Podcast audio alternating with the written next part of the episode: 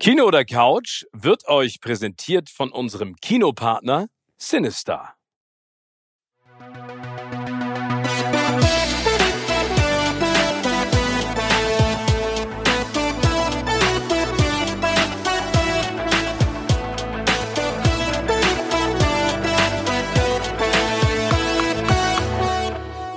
Moin Moin und herzlich willkommen zur ersten Folge einer neuen Staffel von Kino oder Couch. Und die ist eine ganz besondere, denn wir präsentieren uns in einem neuen Gewand. Ab heute werde ich mit meinem sehr geschätzten alten Freund und Kollegen Tim Affeld über die wunderbare Welt des Streamings, des Films und des Fernsehens sprechen und so viele Geschichten wie möglich aus der Behind the Scenes und aus dem Klatsch und Tratsch der Superstars herauskramen und darüber schnacken. Timmy, ich freue mich sehr. Wir beide teilen eine große Leidenschaft und das ist die Welt des Entertainment. Aber du machst da noch was viel Spannenderes im wahren Leben. Erzähl das vielleicht mal kurz. Ja, also erst auch mal von mir. Moin, moin, moin an alle da draußen, die uns jetzt zuhören. Ich freue mich wirklich sehr, dass wir dieses neue Projekt hier gemeinsam jetzt angehen.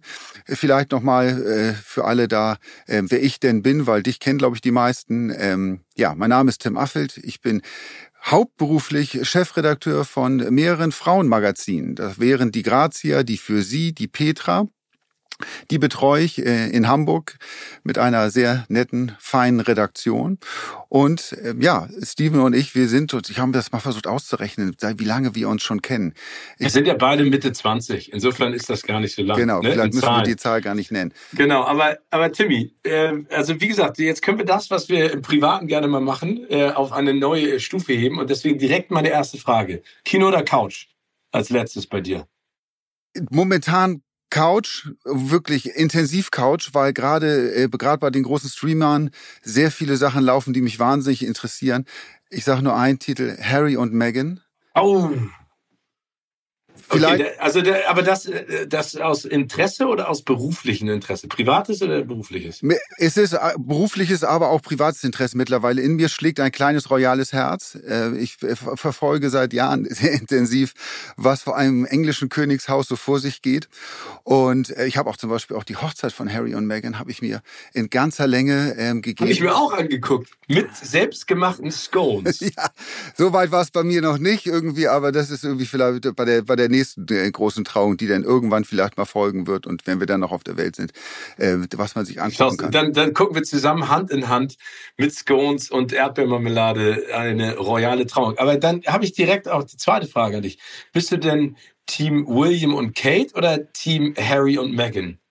eindeutig Team William und Kate. Oh, okay. ja, also man muss sagen, irgendwie wie gesagt, ich habe ich verfolge die verfolge diese Familie und was dort alles passiert wirklich sehr intensiv und hatte eigentlich auch habe auch schon länger so nicht so das positivste Bild von von Meghan Markle ähm, und ich habe mir deshalb diese Doku auch noch mal angeguckt irgendwie, weil ich äh, man muss ja Menschen auch die Chance geben, irgendwie ihre Seite vielleicht zu erzählen und den, äh, den Blickwinkel dann vielleicht auch dann im Nachhinein zu ändern. Leider hat mich diese diese Doku nur in allem bestärkt, was ich über die über die Frau gedacht habe. Ähm, ich finde Und was? Ein, ja, ich finde es eine unglaublich verlogene, scheinheilige äh, Show, die dort abgezogen wird. Und vielleicht auch da mal so die Frage an dich zurück, irgendwie, weil du bist ja, du bist jetzt nicht Prinz Harry und auch nicht Meghan Markle, aber schon ein prominentes Gesicht und ähm, äh, das ist natürlich für Prominente, und das weiß ich aus der Pressesicht, echt immer schwierig, das Thema Privatsphäre. Und ich weiß, dass ähm, die britische Boulevardpresse die brutalste der Welt ist. Und ähm, da möchte man eigentlich auch nicht so richtig in, in, in, in, ja, in, ins ähm, Fadenkreuz dieser Presse geraten. Äh, aber was ich nicht verstehe an dieser ganzen Harry und Meghan Geschichte und auch an dieser gesamten Doku nicht, wie ein Paar, was die ganze Zeit nach Privatsphäre, Privatsphäre schreit und in Ruhe gelassen möchte und die Medien für alles, was in ihrem Leben nicht so richtig cool ist und gut läuft, verantwortlich macht, wie man dann sich hinsetzen kann und eine, ja, eine Reality-Doku über sein Leben und über seine Liebesgeschichte machen kann. Eine, eine Doku, in der man private Einblicke in sein Leben gibt, in der man die Kinder zeigt, die man hat. Äh, das ist so, ein, so, so, so eine Sache, die ich einfach überhaupt nicht verstehe. Äh, ich kann nicht auf das eine, auf der einen Seite das fordern, auf der anderen Seite jenes machen. Ich meine, wie geht es dir damit? Äh, oder wie würdest du sowas handhaben? Also, Nummer eins, ich, ich danke dir für die Lorbeeren. Ne? Also, ich würde niemals, also das hat auch gar nichts damit zu tun. Ich erzähle gerne, äh, Dinge über mich, die, die, die mich vielleicht auch privat bedrücken oder begeistern, aber damit hat mein Umfeld ja gar nichts zu tun. Also ich bin ja auch ich bin ja auch ein Pups im Wind im Vergleich zu ähm, Harry und Meghan. Aber das Spannende ist ja, ich bin komischerweise mittlerweile Harry und Meghan Team. Und, und ich sag dir auch warum. Ähm, ich glaube, also ich, ich sehe das schon, so wie du das gerade geschildert hast. Wie kann man, wenn man seine Privatsphäre nicht nach außen kehren will und das versucht seit Jahrzehnten auch zu schützen, jetzt auf einmal mit so einer Doku nach draußen platzen. Ich habe die Doku mir auch angeguckt. Ich bin jetzt auch kein Meghan Markle-Fan. Und bei ihr habe ich manchmal das Gefühl, das ist total berechnend, was sie da auch abzieht. Ne? Und Sehe das genauso, auch so ein ja. bisschen auf den, ich kann, ich kann jetzt Harry nicht genau einschätzen, aber auch ein bisschen so auf den naiven äh, Harry eingewirkt hat. Auf der anderen Seite waren da so ein paar Passagen in dieser Doku, wo ich gesagt habe, ich kann es irgendwie verstehen, weil wenn du seit keine Ahnung, deiner Geburt in diesem goldenen Käfig sitzt, ne? Und bestimmte Regeln, die ja auch nicht unbedingt modern sind, befolgen musst, kontinuierlich. Und hast ein Familienoberhaupt wie die Queen und hast einen Vater, der, der alles macht, was man eigentlich nicht machen sollte. Ähm, und auch eine Mutter, die ja auch sehr darunter gelitten hat. Vielleicht haben Harry und Meghan oder vielleicht auch Harry irgendwann gesagt, ich will nicht in diesem Duktus weiter existieren, wie das jetzt mein Bruder auch macht, der sozusagen der Vorzeige Schwiegersohn Königsaspirant ist, sondern ich, wir machen die Flucht nach vorne und wir gießen jetzt mal alles, was die Leute über uns wissen wollen, aus, erzählen uns auch mal aus unserer Perspektive, wie das ist und versuchen uns frei zu schwimmen. Vielleicht nicht unbedingt, dass die sich frei schwimmen, sondern dass deren Kinder sich dann frei geschwommen haben durch das, was sie tun. Also da bin ich, ich bin da gar nicht so streng. Ich finde einige Sachen auch nicht richtig, aber ich kann es irgendwie nachvollziehen. Na, ich, ich glaube, also den Punkt, den ich, den ich nachvollziehen kann, ist zu sagen, ich möchte aus diesem goldenen Käfig raus. Ich, dieses Konstrukt ist nichts für mich von beiden. Ja, also ich, ja. ich bin ein bisschen verwundert darüber, dass sie so überrascht ist, was da auf sie zugekommen ist. Irgendwie das, das äh, überrascht mich, weil ähm, wenn man einen britischen Prinzen heiratet, dann sollte man sich vorher schon mal Gedanken darüber machen, was das vielleicht am Ende auch aus einem aus dem Leben ja, aber von das kannst du doch trotzdem nicht einschätzen. Du kannst ja wissen, dass du dann auf einmal äh, Target Number One bist, der Paparazzi. Aber ich glaube, das ist immer noch ein Riesenunterschied zwischen du glaubst, was kommt und das, was kommt. Ne? Also ich kann, das kann, also das kann kein Mensch nachvollziehen, der nicht in dieser Situation ist. Aber selbst wenn ich ihr das zugestehe oder den beiden zugestehe, dass, dass sie das vielleicht alles überrollt hat und die und die die die, die Härte der britischen Boulevardpresse sie, glaube ich, auch dann wirklich geschockt hat, da bin ich schon dabei. Bin ich kann man sagen, ich, wir gehen raus. Wir wollen das, wir wollen nicht mehr Working Royals sein. Äh, wir ziehen nach Amerika ähm, und, und ziehen uns aus dem, aus dem ganzen Ding raus. Das ist ein Punkt, den ich 100% nachvollziehen kann. Was ich nicht nachvollziehen kann, oder vielleicht im ersten Schritt kann ich, dann bin ich noch sogar dabei. Ich setze mich bei Oprah Winfrey ins Fernsehen und gebe ein Interview dazu, in dem ich auch meine Familie attackiere. Das kann ich da habe ich schon meine Probleme mit gehabt. Ist das wirklich nötig? Ähm, dann aber nochmal Monate später eine Doku zu machen, irgendwie, in denen ich wieder meine Familie in, in einer extremen Form angehe. Und das ist ja bei uns beiden auch nicht anders. Du hast Geschwister, ich habe Geschwister. Und in einer Familie ist nicht immer alles, alles super. Da gibt es Streitigkeiten irgendwie. ja, aber in jeder Familie gibt es ja auch immer einen, der Kacke baut, ne? Ja, ja klar. Aber. Aber wie, aber die Frage ist ja auch, das sagt ja auch Harry selber. Ähm, die Frage ist ja, wer hat angefangen? Also war es William, waren es William und Kate oder waren es Harry und Meghan? Ja, genau. Das ist aber das ist die, was in dieser Doku leider nicht rauskommt, weil sie nur aus einer von einer Seite äh, äh, beschrieben wird. Es gibt ja viele Vor äh, viele Vorwürfe auch gegen Meghan und Harry in der Zeit, als sie noch in England waren. Es haben ja wahnsinnig viele Palastmitarbeiter haben ihren Job hingeschmissen und gekündigt, weil sie gesagt haben, mit dieser Frau können oder für diese Frau wollen wir nicht arbeiten. Die ist ein Teufel. Ähm, diese ganzen Vorwürfe, ob wahr oder nicht wahr, dass wir waren nicht dabei, können wir nicht beurteilen. Aber die werden alle nicht, wir werden alle nicht ähm, äh, angesprochen in dieser Doku, sondern es ist wie gesagt ein sehr einseitiger Blick. Aber ich will noch einmal darauf zurückkommen. Es ist wie gesagt, du kannst dich mit deiner Familie streiten, du kannst völlig gegen das sein, was, für, was sie vielleicht auch repräsentieren. Aber die Frage am Ende bleibt, setzt du dich oder würde ich mich jetzt, und ich habe mich schon häufig über meine Brüder geärgert, kann ich sagen, aber ich würde mich, glaube ich, nicht ins Fernsehen oder auch nicht in einen Podcast setzen Nein, das und jetzt pri private Sachen da über die auspacken, äh, weil das regelt man doch dann intern. Also so ist jedenfalls meine aber Wahrnehmung. Ja, das stimmt, aber da muss ich ja auch was zu sagen. Guck mal, das Problem ist ja auch an der Presse, und ich meine, du hast es ja selber gesagt, also äh, du machst ja auch die Grazia. Also, und das ist jetzt kein persönlicher Angriff, ne? aber wir wissen ja auch, was die Presse schreibt und was die Wahrheit manchmal ist. Ne? Und ich glaube, jede Geschichte verkauft sich besser, wenn sie böse ist. Und ich glaube, dass wir mittlerweile auch in einer Zeit leben, da sagt auch die Palastangestellte oder der Palastangestellte, Mensch, die, äh, Ahnung, die Sun kommt auf mich zu, gibt mir 2000 Pfund, äh, das ist eine richtig stolze, oder 10.000 oder 100.000 und dafür schnacke ich mal ein paar private Sachen aus. Also das Schlimme ist ja mittlerweile, das ist ja genauso wie bei den ganzen Nannies der Superstars auch in Amerika, wenn die dann rauskommen und sagen so, ja, und äh, Brad Pitt trinkt seinen Kaffee immer nur lauwarm und in einer durchsichtigen Tasse. Jetzt mal ganz ohne Scheiß. Ich meine, stell dir mal vor, du wärst in dieser Situation und jemand erzählt, wie Schluffi Tim Affeld morgens aufsteht und zur Kaffeemaschine geht. Wie schlimm. Und das wird dadurch ja nur noch weiter angeregt und provoziert. Also deswegen, vielleicht ist Megan äh, eine Despotin und ein Teufel und eine Hexe zu Hause und hat auch die Angestellten ganz schlimm behandelt. Kann ja alles gut sein. Ich stecke da nicht drin. Ich bin nur so ein bisschen, und ich kann aber auch deine Sichtweise verstehen. Ich glaube, man muss es nicht in die Öffentlichkeit ziehen oder sollte es nicht Privates. Ich frage mich nur immer die ganze Zeit, wer ist denn jetzt der Böse oder wer sind die Bösen und wer sind die Guten? Weil ich glaube auch, dass Kate und William so, und ich habe die gesehen bei der Top Gun Maverick Premiere, ne?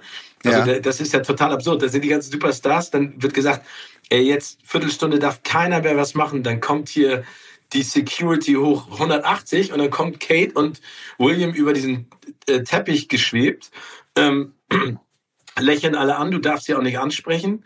Ähm, und dann denke ich auch so, ja, keine Ahnung. Also das ist nichts von, wir sind nahbar dem Volk gegenüber oder äußern uns mal. Äh, keine Ahnung, ich kann es auch nicht einschätzen, wie die drauf sind. Ne?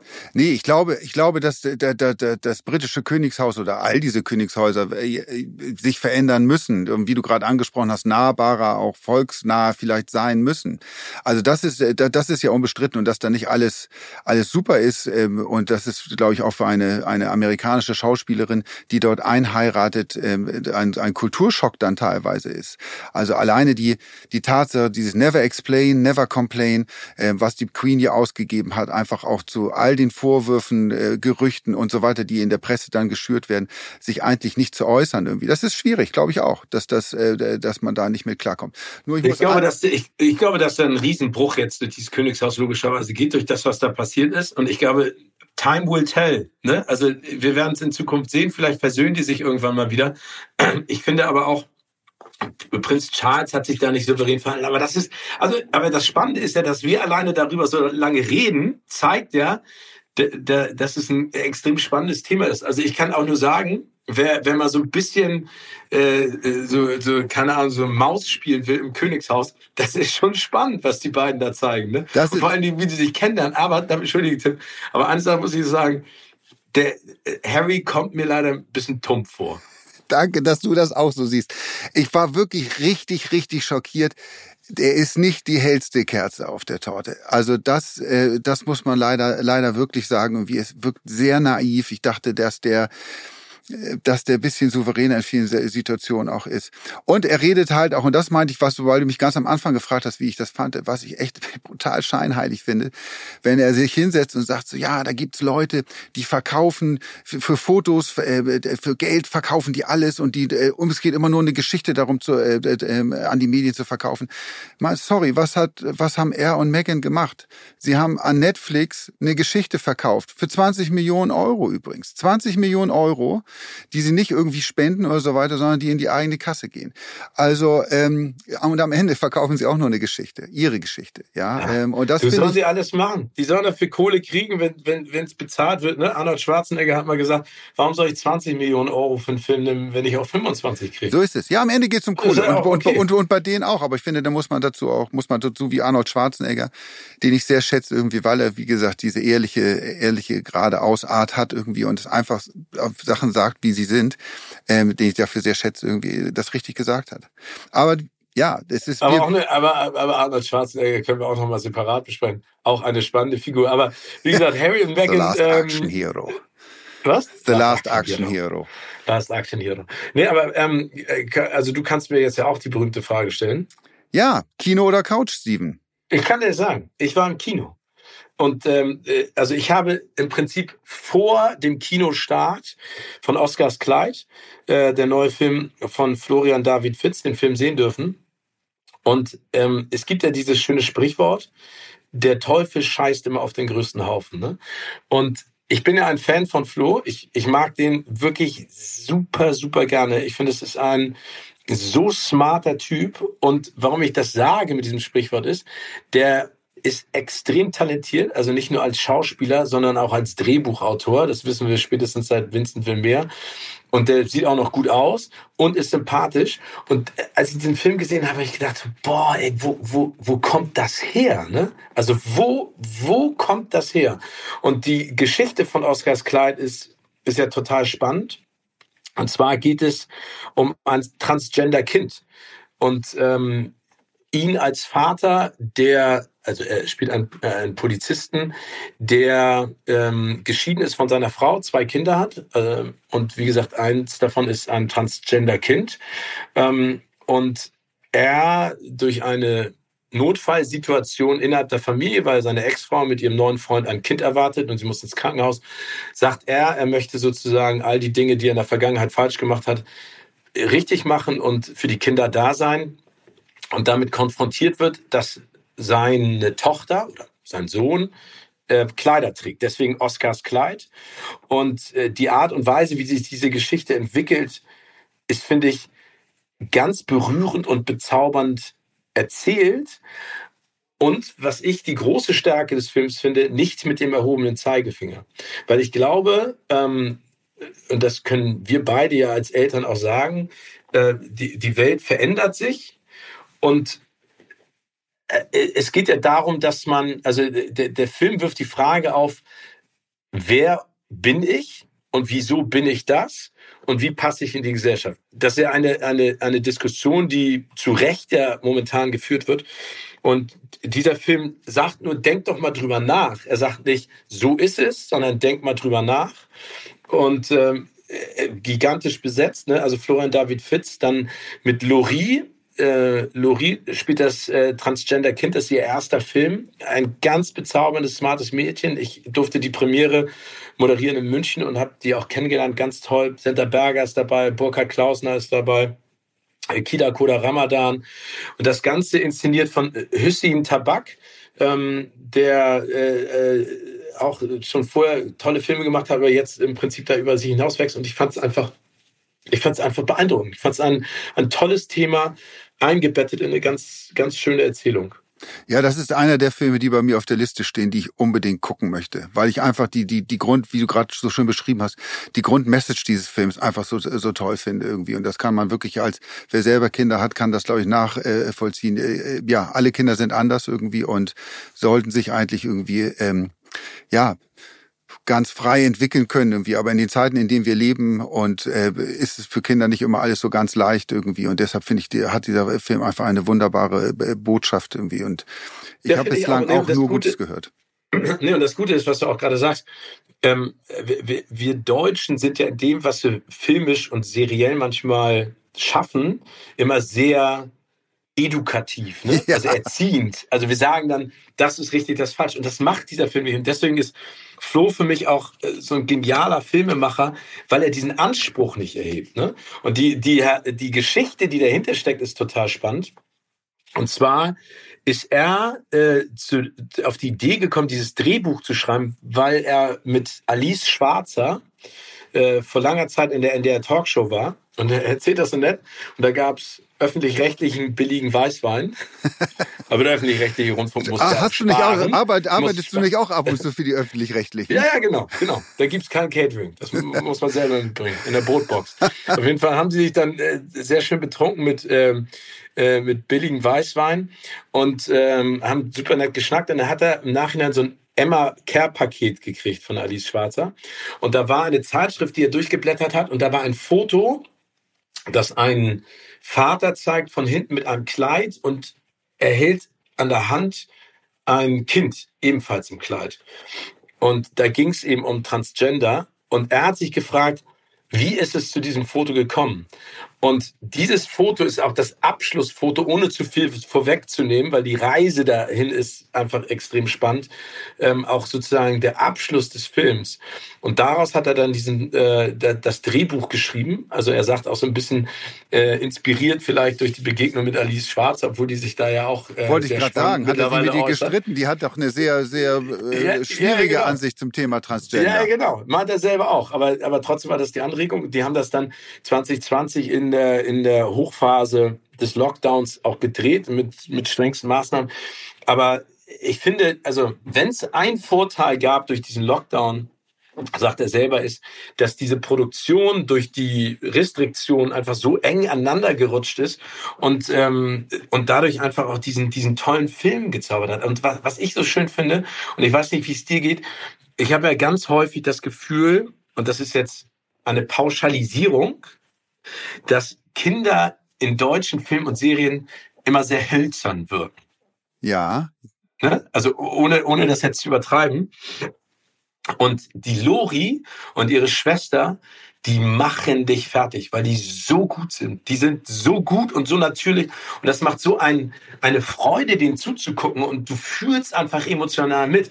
Und das ist diese Leichtigkeit, die mir manchmal auch fehlt. Weißt du, was ich meine? Ja, ich weiß nicht, ob, ob bei Kindern, ob der, der Begriff hölzern der, für, für mich der passende ist. Irgendwie ist es für mich, sind die Kinder häufig so over the top. Ich weiß auch nicht, woher das, also so. das herkommt. Ja, also ich möchte zum Beispiel, ich hoffe wirklich inständig, du, du hast ja auch ab und zu Kontakt zu, zu, zu Thomas Gottschalk, vielleicht kannst du ihn darum bitten, dass es keine Kinderwetten mehr bei Wetten das geben wird, weil diese Kinder mittlerweile irgendwie, ich glaube auch dann durch die Eltern irgendwie so gedrillt und trainiert sind, dass sie da so eine unfassbare Stich sind. Das sind keine richtigen Kinder mehr für mich irgendwie. Sie sind immer so. Meinst du so wie unsere deutsche Fußballnationalmannschaft, die nichts mehr sagen darf? Nein, einfach nur diese Kinderwette. Ich glaube, man kann die gut weglassen irgendwie. Ähm, ich habe auch das Gefühl, dass der Herr Gottschalk mittlerweile irgendwie da auch äh, größere Probleme hat, irgendwie das einzubetten in, in, in die Sendung irgendwie. Aber ich bin komplett bei dir, dass die Darstellung von Kindern in deutschen Filmen häufig so hui, schwierig ist irgendwie. Also ja.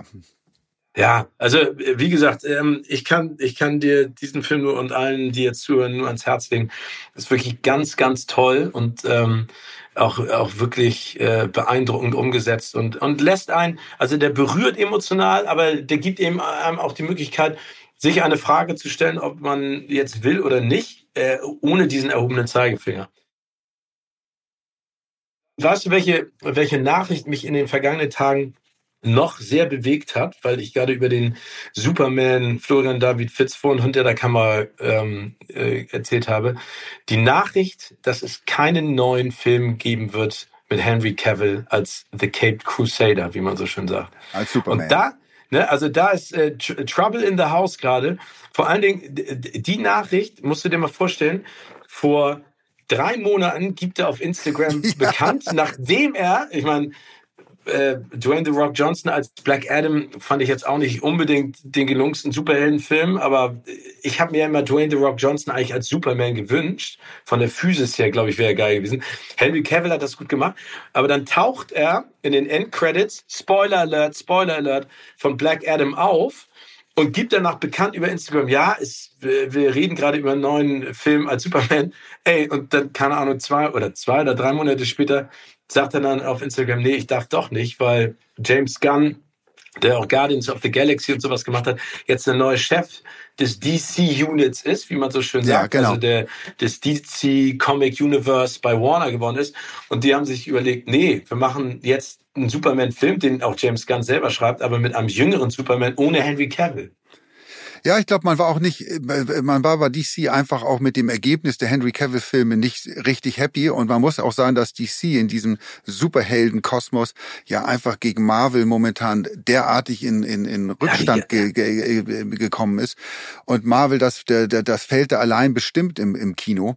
Ähm, und die natürlich irgendwie eine, ein, ein Konzept und eine Idee haben müssen, wie sie in, in Zukunft da rauskommen, beziehungsweise dieses DC-Universe auch auf der großen Leinwand, genauso wie bei den Streamern Superman etablieren.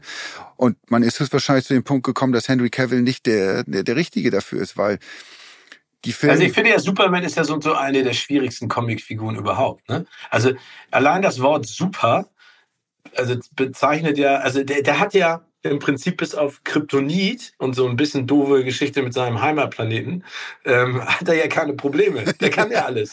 Ne? Ja, das muss, heißt, er, ist, er muss nur in die Telefonzelle gehen und dann sieht er sofort genau. anders aus. Das hat und eine Brille aufsetzen, damit man ihn nicht erkennt. genau. Und keiner kennt. erkennt ihn mehr. Das hat ja, mich, genau. das nervt mich bis heute. Oh, äh, äh, äh, ob bei allen Superman-Serien, Filmen, wie auch immer, sie es nicht hinbekommen haben, irgendwie, dass man so, ey, der sieht doch genauso aus wie Superman. Er hat nur eine Brille auf und sein Cape nicht mehr um. Ja. Ähm, äh, dass sie das nie hinbekommen haben. Aber ich muss eine Sache ganz kurz mit dir nochmal, irgendwie, weil du gerade Dwayne ja. The Rock Johnson angesprochen hast. Ja. Das hat bei dieser Nachricht mich so umgehauen hat.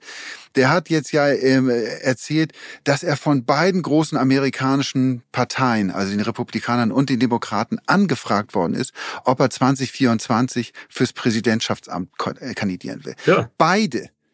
Und ja. ja, aber, aber, aber da siehst du, also ich meine, das ist ja, äh, die deutsche Politik ist da ja auch äh, nicht weit von entfernt von viel Schauspielerei. Wir können es nur nicht so gut. Ne? Wir, also bei uns sind das dann relativ langweilige ähm, Home-Shopping-Serien, die unsere Politiker da präsentieren. Aber ähm, ist natürlich klar.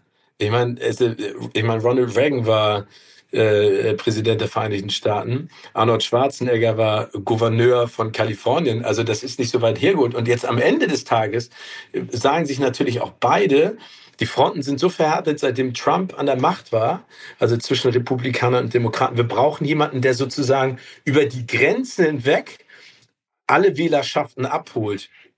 Und er ist nun mal der größte Superstar. Der weiß natürlich auch genau, welche Knöpfe man drückt extrem sympathisch, extrem gehypt, extrem beliebt. Ähm, ich glaube, dass er, dass er, er hat zwar abgesagt, aber ich glaube, dass das vielleicht nach seiner aktiven Filmkarriere, ich würde an seiner Stelle auch nochmal 10, 15 Jahre Filme machen und dann kann er irgendwie kann er mit 60, 65 loslegen. Aber wie ich von dir weiß, das hast du mir mal erzählt, hat er ja ein kleines Schwitzproblem, oder? Ja, also was heißt ein kleines Schwitzproblem? Also der schwitzt wie ein Weltmeister. Also ich habe den schon ein paar Mal getroffen. Der ist total cool, ne? Also mit Kevin Hart zu Jumanji habe ich ein paar Mal getroffen, zu Hobbs and Shaw habe ich ihn getroffen, zu Fast and the Furious. Das ist halt ein Monster, ne? Also wenn ich neben dem sitze, dann bin, ist mein Oberkörper so groß wie sein Oberarm. Ne? Also das ist.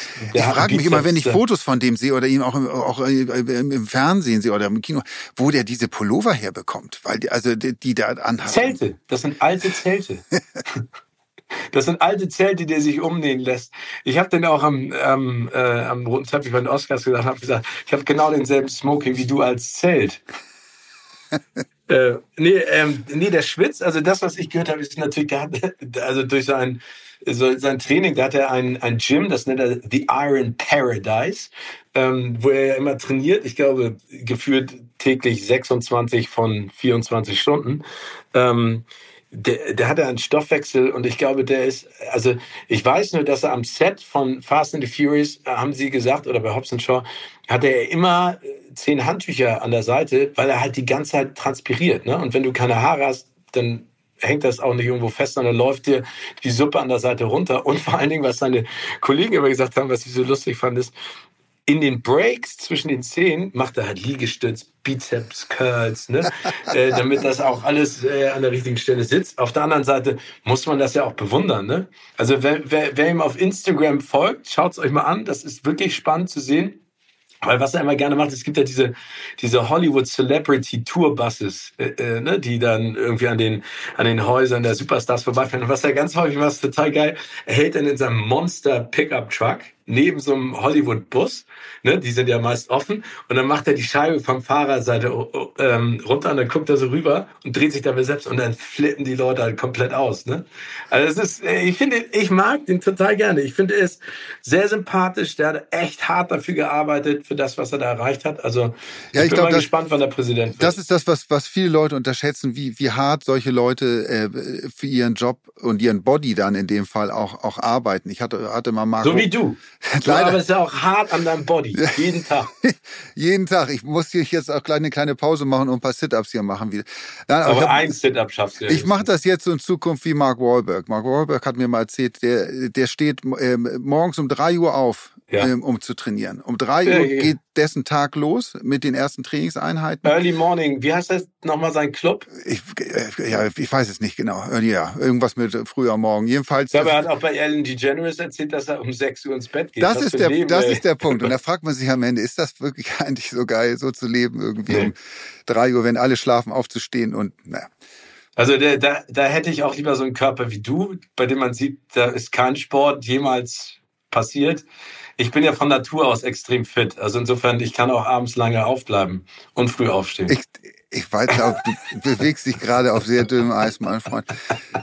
Ich, das Schöne ist ja, dass alle, die jetzt hier auch zuhören und sich das anhören, Herrn Gätchen ja in der nächsten Sendung äh, bei Joko und Klaas oder wo auch immer du rumturnst, irgendwie, werden wir mal dein Body genauer unter, unter, unter die Lupe nehmen. Ich sag nur Zellophan und Bauchweggürtel. Bauchweggürtel, im, im du Porsche-. Porsche-Kanal getestet. Ja, im. Porsche-Kanal getestet. Kannst du alles wegschnüren und hochbinden.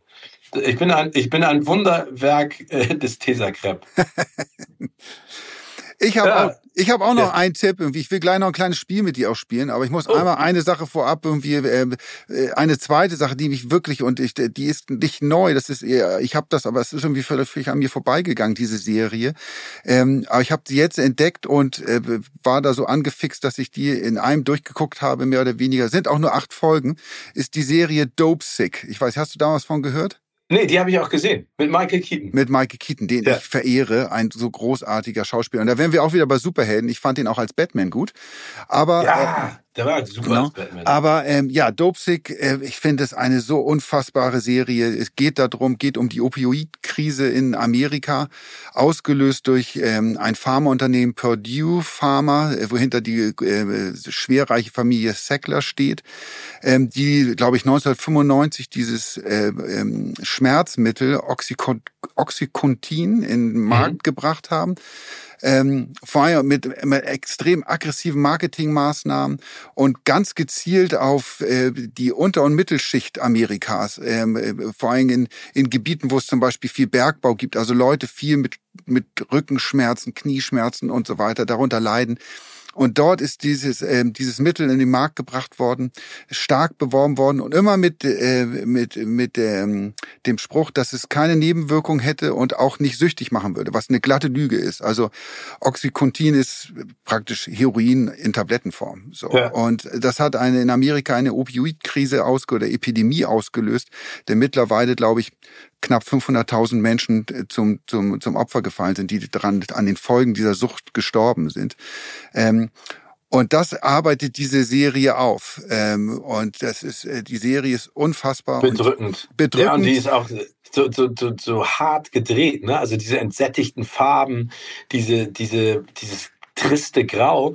Und was ich spannend fand an der Serie ist, es kommt ja an der einen Stelle zu diesem Punkt, wo der Chef dieses Konzerns sagt, als sie so ein bisschen schon äh, äh, Gegenwind bekommen, weil sich diese Fälle des Missbrauchs häufen und der Todesfälle, dass er sagt, hör zu, wir müssen in den europäischen Markt und wir müssen Oxycontin in Germany breaken. Wir müssen es nach Deutschland bringen, weil in Deutschland herrschen die strengsten ähm, Medizingesetze oder wie man das jetzt auch in diesem Kontext auch immer nennen mag, äh, der Welt. Und er hat gesagt, wenn wir da den Markt breaken, und die das rausgeben, ne, und die wollten ja richtig schmieren und Kohle rausgeben, dann äh, brauchen wir uns nirgendwo mehr ähm, verstecken, sondern können wir es weltweit distribuieren. So, so Und ist das es. ist ja, Ja, und, also ist schlimm. äh, und unfassbar. Ich kann da in de, dem Zusammenhang, mich hat die Serie so gepackt, weil ich auch ähm, ein, ein Buch dazu gelesen habe. Äh, was Du kannst auch, lesen. Ja, ich versuche es zumindest ab und zu.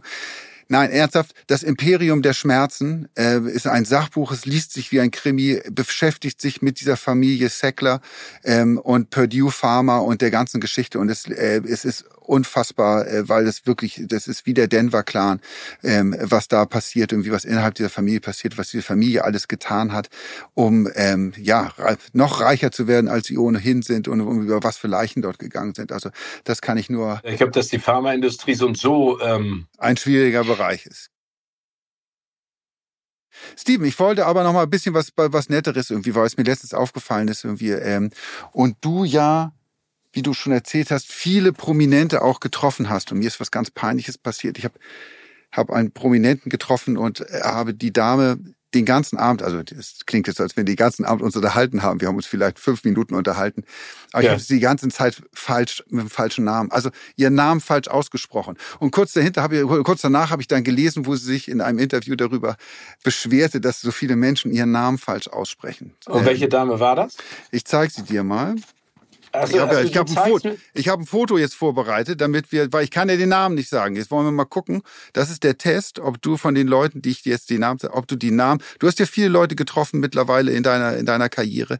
Und es ist jetzt die Frage, ob du wirklich immer alle mit dem richtigen Namen angesprochen hast. Okay. ob da, nee, ich glaube, nicht immer ich, so leicht. Ich glaube bestimmt nicht. Ich meine, äh, ich heiße auch ganz häufig Sven Gätchen. das ist eine Frechheit ist dass mir zwei Buchstaben geklaut werden. Du bist, auch mal, du, du, bist auch mal mit Olli Geißen verwechselt worden. Aber und das Jörg ist eine Pilawa. Geschichte, und die Johannes B. Kerner. Die wir ein anderes Mal. Anders war. Also jetzt machen wir unseren Test erstmal. Und ich ja. zeige dir die Dame. Kannst du sie sehen? Nee, kann ich nicht sehen. Ist zu klein, das Bild. Sieht aus wie Jeanette Biedermann. Achso, das, ist das Adele? Siehst du. Und es ist nicht, und sie war es, die ich getroffen habe. Und es ist nicht Adele. Sondern? Es ist Adele? Auch nicht. Ich versuche es jetzt. A Dale. A Dale. A Dale. Also ah, okay. wirklich das Dale nee, äh, muss man. Und das Aber A Dale habe ich auch noch nicht getroffen. Hast, tolle Frau. Ja, hat eine gute Stimme. So, jetzt sind wir aber im, im Kinobereich. Kennst du den Mann? Ach ja, wie heißt denn der nochmal? Ähm, der hat so einen Doppelnamen. Äh, Joseph ist der Vorname. Äh, jo jo Joseph Gordon-Levitt. Richtig, Levitt. Die meisten Leute sprechen ihn als Lewitt aus, aber er wird Levitt ausgesprochen. Joseph Gordon-Levitt. Der ja auch ähm, äh, in Batman mitgespielt hat, von Christopher Nolan, in The Dark Knight Rises, äh, war er ja sozusagen der Robin, so ein bisschen, ne? Ja, genau. Sollte genau. der Robin werden. Und auch okay. jemand, dessen Namen ich immer falsch ausgesprochen habe. Ich ja. habe ihn, hab ihn noch nicht getroffen irgendwie, aber ich weiß jetzt Bescheid. Das ist auch der letzte dann. Ja. Kannst du ihn sehen? Ach, das ist ja hier unser Verrückter mit der äh, Tüte auf dem Kopf, ne? So ist es, genau. Der äh, aus äh, Transformers, ach sag mal, bin ich jetzt doof. Ähm, oh, der Vorname ist leicht, da helfe ich dir. Shia. Achso, Shia, äh, Shia LaBeouf. Falsch. So wird er auch okay. nicht ausgesprochen. Sondern Shia LaBeouf. Ich habe auch immer LaBeouf gesagt. Einige okay, Leute sagen auch Shia LaBeouf. Aber welche, welche Quelle hast du denn? Hast du ihn angerufen und hast gesagt, er hast jetzt Shia LaBeouf oder LaBeouf oder LaBeouf? Wir haben das knallhart recherchiert. Er spricht sich selbst so aus. Okay. Das ist ja, aber Deshalb, äh, der schwierigste Name ist ja für mich immer noch Sasha Ronan. ne? Also der, am Anfang hat ja auch der Saucy. Ja, ich glaube, die wird auch von 90 Prozent aller Leute wird, wird die, die, die, die Dame falsch also, angesprochen. Shia LaBeouf, aber dann Shia LaBeouf. Ja, nicht okay, LaBeouf also, und nicht LaBeouf. LaBeouf passt ja ein bisschen dazu. Ich habe ein Interview mit dem äh, letztens gesehen, das ich ganz interessant fand, weil er gesagt hat, er hatte so eine schlimme Kindheit. Ähm, das hat total sein Leben heutzutage beeinflusst.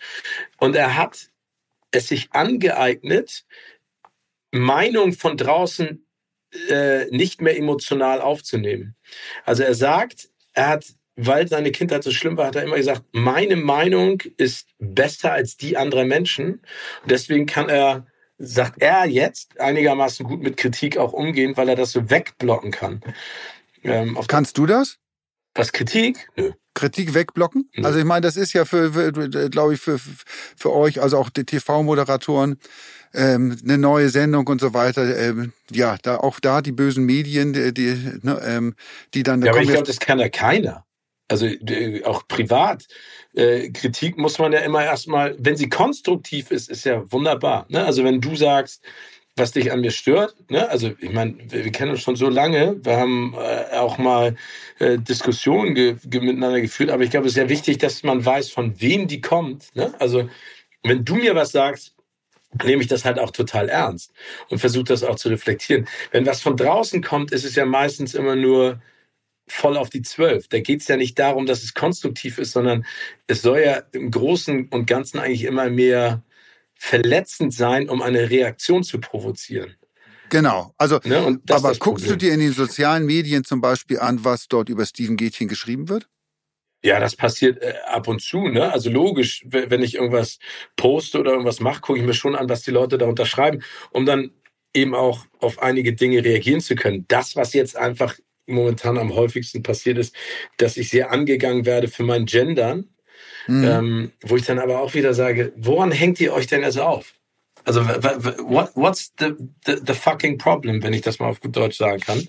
ähm, lasst mich doch. Genau, ne? kann doch jeder selbst für sich entscheiden. Genau. Ich finde es, finde es äh, falsch und wie sozusagen ist, äh, ist jedem aufzudrücken, aber ich finde, jeder sollte selbst entscheiden dürfen, irgendwie, möchte ich gendern, möchte ich nicht gendern. Also, ähm, Ja, also wie, wie gesagt, um, um deine Frage zu beantworten, ich glaube, es ist so, du liest zehn positive und eine negative und die negative beschäftigt dich mehr als die positiven. Das ist manchmal wirklich schade und da äh, kann ich mich auch nicht von frei machen. Ich glaube, das geht vielen von meinen Kolleginnen um zu gendern, auch so. Ähm, es kommt immer darauf an, wie konstruktiv. Ne? Also ich, glaube, dass manchmal einfach eine, eine, gewisse Grenze überschritten wird, dadurch, dass, dass man vielleicht eine öffentliche Person ist, verlieren viele Leute manchmal auch die Hemmung und den Respekt. Und äh, mir geht es in der Sekunde einfach darum, dass man auch respektvoll miteinander umgeht, aber äh, wenn du dann irgendwo stehst und dann kommt jemand zu dir und sagt so, hey Steven, du bist echt dicker geworden, ne? Wo ich so denke, das stimmt, ich ja. kenne dich doch gar nicht. Ja, das stimmt. Also Muskelmasse habe ich zugelegt. Und dann denke ich mir so, ich kenne dich gar nicht. Ich kenne dich doch überhaupt nicht. Also mit was für einer Dreistigkeit kommst du zu mir, ne? Oder wenn du in einer, privaten Situation zu, äh, stehst und jemand kommt, kann ein Foto machen, dann denke ich mir so, warte mal ganz kurz, du siehst doch, dass ich hier mich gerade in einer Situation befinde, ähm, wo ich entweder rede, diskutiere, helfe, mache, tu. Ne? Und dann dieses, äh, du bist aber ein arroganter Sack, wo ich so denke, was, wie, wie, was, warte doch mal, ver, versteh das doch. Also, ja, ich muss gesagt, das, das vielleicht dazu, deswegen habe ich diesen Job. Ne? Und ja, ich muss da also auch sagen, vielleicht um dich, ich meine, wir kennen uns ja ein paar Jährchen und wir sind, haben schon einige Reisen zusammen unternommen und wir waren viel unterwegs irgendwie und deshalb weiß ich, wie du da drauf bist oder wie du dich verhältst gegenüber Leuten und vielleicht auch mal eine Lanze dafür dich zu brechen. Irgendwie, ich finde das immer echt beeindruckend, wie höflich, freundlich, nett du ähm, auch bei der 25. Anfrage nach einem äh, Foto oder ähm, Gespräch irgendwie bist. Also ähm, da gibt's auch. Doch, danke dir, du, aber es ist ja auch toll. Also ich meine, ich mache das ja auch dafür und ich freue mich ja, wenn die Resonanz so da ist. Und äh, das, das gehört dazu. Also ich, ich freue mich, wenn Leute auf mich zukommen und mit mir darüber plaudern wollen. Manchmal hat man halt mehr Zeit und manchmal weniger Zeit. Ja, aber Zeit, genau. Zeit. Zeit. Das, Zeit nee, genau, aber eine, be, be, bevor wir unsere erste schöne Folge äh, zum Ende bringen, ähm, ganz wichtig, jetzt steht ja eine wunderschöne Zeit vor der Tür. Die Weihnachtszeit. Eine besinnliche, die Weihnachtszeit. Äh, gibt es, mein lieber Tim, einen Film, der für dich an Weihnachten ein Muss ist? Es gibt zwei Filme sogar, die für mich. Oh, da bin ich ja, äh, ja, weil das bei uns so eine Familientradition ist, dass diese beiden Filme immer an den Weihnachtstagen geguckt werden. Ähm, der eine ist wirklich ein, äh, ein, Weihnachtsfilm, das sind Wir sind keine Engel mit Humphrey Bogart, Peter Ustinov. Oh.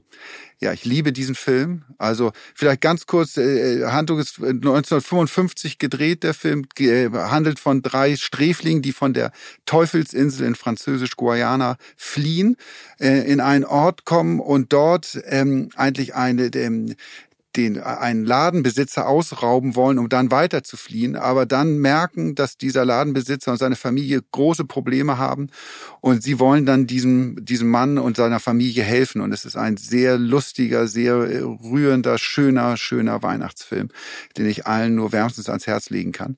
Und der andere Film, den ich Weihnachten immer gucke äh, mit der Familie, hat gar nichts mit Weihnachten zu tun, aber irgendwie ist es bei uns so, so ein Traditionsding. Es ist die, Die, oberen, die oberen 10.000 2000 mit Frank Sinatra und Grace Kelly. Oh, aber dann bist du ja, dann, dann greifst du ja ganz tief in die äh, Filmgeschichte ein. Ja. Und äh, also, also das ist für mich so eine, so eine Frage, wenn äh, ein äh, Feuilletonist oder eine Feuilletonistin mich fragen würde, welche Filme gucken Sie denn? Das wäre diese, diese super Antworten, wo alle sagen, ach, der Gätchen, der ist smart, der ist eloquent, der hat Stil. Und jetzt, wenn du mich jetzt nach meinen ja, was sind, denn dein, was sind denn deine Weihnachtshits? Ey, ich sag's ey, ganz platt, schöne Bescherung. das war klar. Mit den, mit den Griswolds und Chevy Chase. Ist auch ein guter Film. Film. Ich liebe diesen Film. Ich kann mich immer noch an denselben Stellen beeiern. Ähm, ich, ich, ich mag ihn gerne. Und weil ich ja äh, ein sehr einfach gestricktes Mensch, Menschlein bin, tatsächlich liebe. auch ein wunderbarer Film. Aber, Aber den, weißt, den, ich, dacht, ich dachte, dass, es, dass du kommst mit der kleine Lord. Nee, den habe ich früher geguckt, aber der, aber der Schauspieler, der kleine Lord, ist ja äh, ein Hardcore. Ich glaube, das, der, also der ist nicht nur Republikaner, sondern der ist auch ein Ernsthaft offen, jetzt? Äh, ja, nee, der ist, äh, so, soweit ich weiß, ist das auch ein sehr offener Rassist.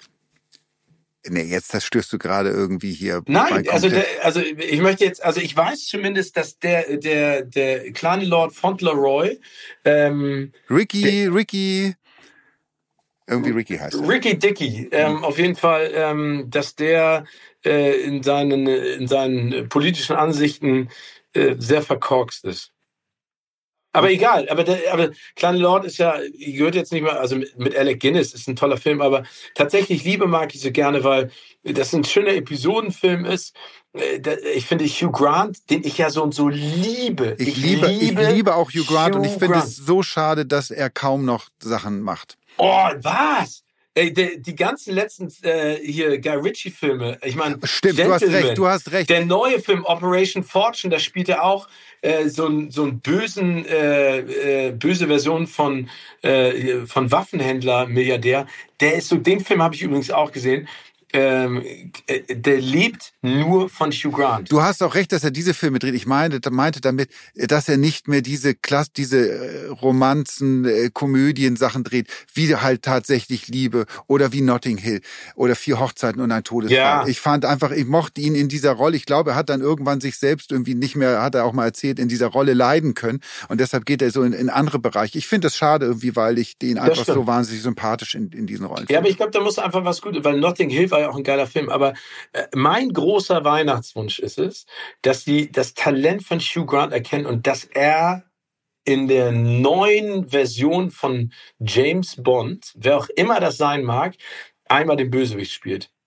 Weil das kann der, ey, ja, ganz ernst, ich kann euch nur sagen, Operation Fortune, wenn ihr die Möglichkeit habt, äh, das ist der neue Guy Ritchie-Film mit Josh Hartnett und Jason Statham, und äh, Hugh Grant, guckt euch den im Original an, wie er diesen Typen spielt, wie der redet, was der sagt, das ist so unfassbar geil. Und den Typen, äh, der ist ja, der ist ja so british äh, zurückhaltend, aber der haut dann Dinger raus, auch in Interviews, ne? Wenn du mit dem da sitzt und mit dem sprichst, da musst du echt ganz doll auf der Hut sein. Also da musst du, da musst du top of the game sein, ne? Voll konzentriert, weil sonst nimmt er dich Volley. Aber Wolli nehme ich dich jetzt mal, weil, und das wird jetzt unsere Zuhörer und ZuhörerInnen, glaube ich, schockieren. Du hast Avatar noch nie gesehen.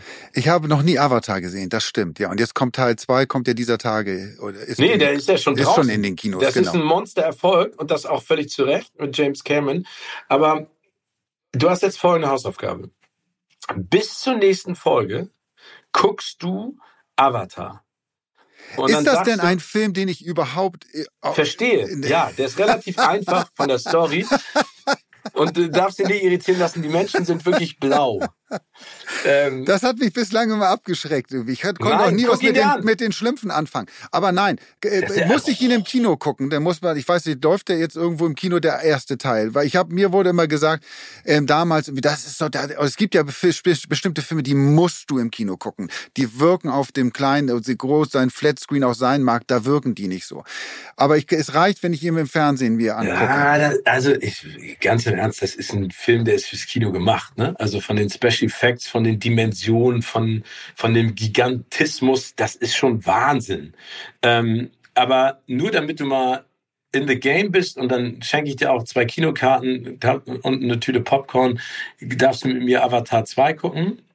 The Way of Water, aber dass du als Vorbereitung mal reinspringst ins kalte Wasser, und äh, Avatar mal anguckst und dann äh, sprechen wir beim nächsten Mal mal drüber. So machen wir. Ich, ja, okay. Ja. Die Aufgabe, die, die Challenge ist, ist hiermit accepted. Ähm, ich werde mir Avatar angucken, wo auch immer. Mal, mal schauen, wie ich da rankomme. Also ähm, und dann Wie du da rankommst, den kannst du einfach auf DVD kaufen oder bei ja, einem Streamer dir angucken. Ja, das werde ich. Oder wolltest du jetzt ich werde mich jetzt mal auf die Suche danach begeben, wo ich, wo ich dieses, äh, diesen hochwertigen Film finde. Und dann ja. werde ich nächstes Mal berichten, ähm, ob die blauen Wesen es mir angetan haben. Ja, ich weiß nicht, ob das auf deinem Röhrenfernseher, den du zu Hause noch besitzt, auch so gut rüberkommt wie auf so einem neueren Teil, aber ich kann nur sagen, die oberen 10.000 funktioniert dann noch sehr, sehr gut drauf. Ja, genau, der ist aber auch schwarz-weiß. Stimmt ja? nicht. Nein, ich weiß. So, mein Lieber, also wir hoffen, es hat euch gefallen. Ja, ja. Und äh, ihr schaltet nächste Woche wieder ein und bis dahin hat Tim eine Hausaufgabe ähm, und äh, neben seinem Sportprogramm guckt er sich dann noch Avatar an. Alles Liebe, bis zum nächsten Mal. Bis zum Tschüss. nächsten Mal. Macht's gut. Tschüss.